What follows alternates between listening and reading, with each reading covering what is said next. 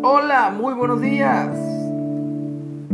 Cantamos de aquel que es grande y poderoso, fuerte en batalla, aquel que nos ha dado la victoria a través de la muerte de su Hijo en el madero y nos ha hecho más que vencedores por medio de Él, por medio de aquel que nos amó y se entregó a sí mismo por todos y cada uno de los que hemos sido alcanzados con esta palabra, con el Evangelio eterno, con la verdad. La verdad que predicaban los profetas antes de Jesús y que predicaron los apóstoles después de Jesús. Estamos viendo y leyendo y estudiando y comprendiendo el libro de Hechos de los Apóstoles. Vamos en capítulo 17, vimos el alboroto que se armó en Tesalónica cuando Pablo, Silas y Timoteo, acostumbrados a compartir la palabra cada día de descanso, cada día de reposo, cada sábado, Shabbat. Pero algunos que no creían les armaron una turba hombres ociosos, malos, se juntaron y procuraban sacarlos del pueblo. Inmediatamente, la segunda parte, versículo 10, los hermanos enviaron de noche a Pablo y a Silas hasta Berea. Y ellos, habiendo llegado, entraron en la sinagoga de los judíos, nuevamente, en otra sinagoga. Y estos, los judíos, que recibieron en Berea a Pablo y a Silas eran más nobles que los que estaban en Tesalónica, pues recibieron la palabra con toda solicitud, escudriñando cada día en las escrituras para ver si estas cosas eran así. Y aquí se cae el mito de que los judíos rechazaron en su totalidad mensaje o el evangelio o a Jesús mismo porque los apóstoles y todos los discípulos, que eran muchísimos, eran miles de discípulos, sí eran judíos, eran judíos, muy a diferencia de lo que tradicionalmente Roma se ha encargado de tergiversar y enseñar, y hasta en iglesias protestantes también se cree esto. Los que rechazaron a Jesús fueron los líderes y príncipes o principales, ancianos, sacerdotes, escribas, fariseos, los religiosos, pues, fueron los que realmente rechazaron este mensaje de salvación, que ellos debieron haberlo asimilado y debieron haberlo recibido para que ellos también pudieran compartir este mensaje de luz a las naciones. Así que creyeron estos hermanos judíos,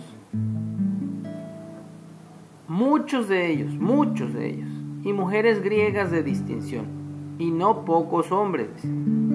Cuando los judíos de Tesalónica supieron que también en Berea era anunciada la palabra de Dios por Pablo, fueron allá y ¿qué creen que hicieron? También alborotaron a las multitudes. Pero inmediatamente los hermanos enviaron a Pablo que fuese hacia el mar, y Silas y Timoteo se quedaron allí. Y los que se habían encargado de conducir a Pablo le llevaron a Atenas, y habiendo recibido orden para Silas y Timoteo de que viniesen a él lo más pronto que pudiesen, entonces salieron. Primero salió Pablo, porque pues era contra el que querían ejecutar venganza estos alborotadores. Y pues los hermanos vieron bien el hecho de enviarlo a otro lugar, lo enviaron a Atenas y esa es la ciudad que sigue en el siguiente episodio de esto que hacemos cada mañana, este pequeño devocional.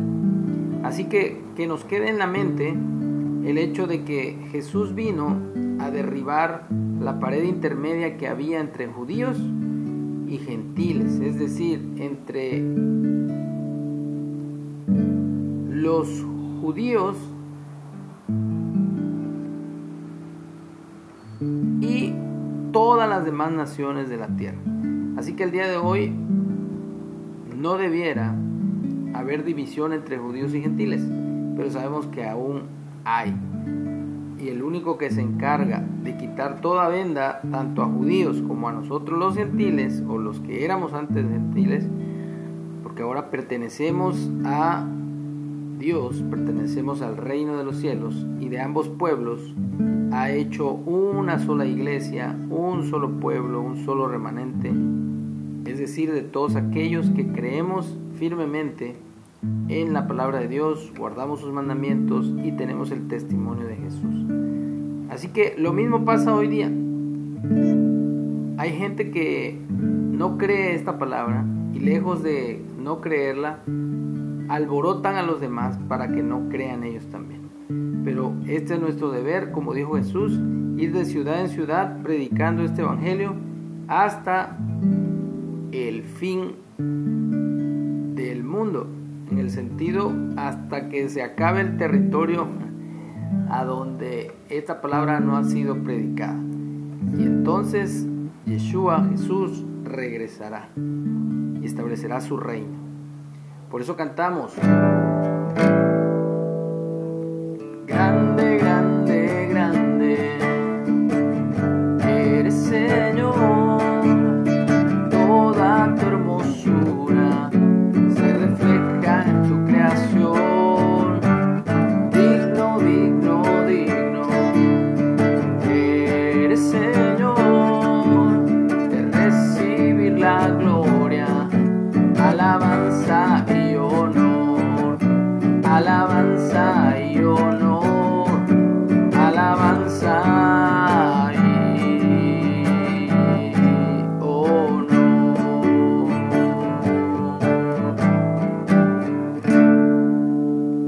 Deseo que tengan un excelente día, que Dios nos guarde, nos bendiga, nos siga bendiciendo y proveyendo todo lo que necesitamos. En el nombre de Jesús, Yeshua, su Hijo amado.